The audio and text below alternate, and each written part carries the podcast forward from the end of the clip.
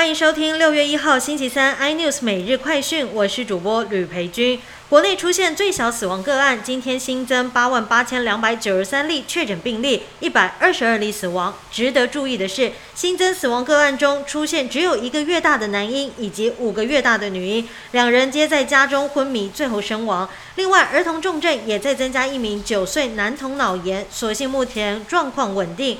目前儿童重症累计二十九例，十二例死亡。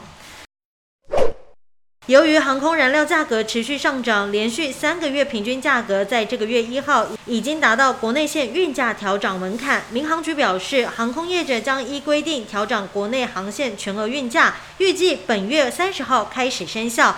各航线平均涨幅约百分之四点八，平均调涨新台币一百块。其中涨幅最多的是台北到金门，差额最多是两百三十二块。另外是高雄到花莲，差额也有一百八十三元。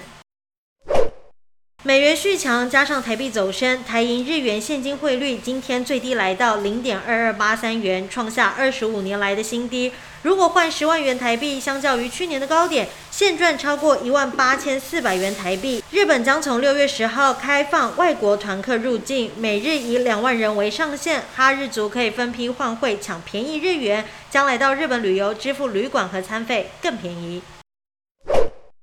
在中国喝白酒，可能要先问问英文名称才能分辨清楚。中国正式实施白酒工业术语、饮料酒术语和分类两项国家标准。白酒的英文汉语拼音为 baiju 要和 liquid、wine 等单字做出区隔。更多新闻内容，请锁定有线电视四八八八 MOD 五零四三立财经台 iNews，或上 YouTube 搜寻三立 iNews。感谢台湾最大 Podcast 公司声浪技术支持。您也可以在 Google、Apple、Spotify、KKBox 收听最新 iNews 每日快讯。